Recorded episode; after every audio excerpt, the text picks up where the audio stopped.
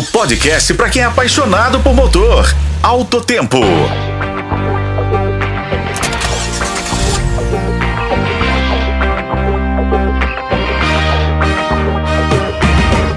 Olá, estamos de volta para mais um podcast.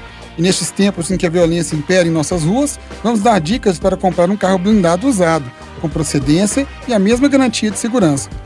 O mercado de veículos blindados cresce a cada ano, mas o preço inicial da blindagem ainda é considerado alto para os consumidores, sobretudo os de classe média que buscam maior segurança.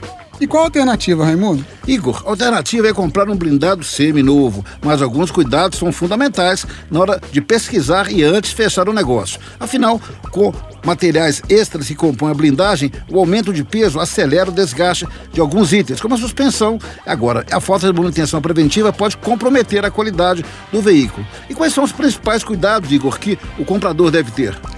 É importante verificar se o carro tem a documentação da empresa que fez a blindagem e se ela está regularizada.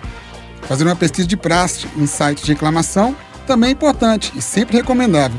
Outra dica importante é ver se consta no certificado de registro do veículo o registro modificado blindagem.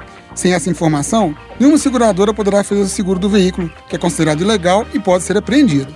E tem mais, digo, o comprador deve pedir ao vendedor que seja feito um laudo técnico de blindagem em data recente, onde são verificadas as condições de blindagem e as partes internas que poderão causar problemas eventualmente. Procure comprar um modelo com câmbio automático, para não correr o risco de o carro morrer em uma possível fuga.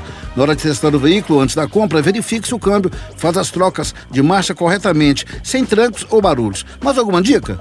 Sim, Raimundo, os vidros elétricos devem ser testados cuidadosamente, pois com a blindagem eles ficam mais pesados e o maquinário, se não for adequado, pode quebrar.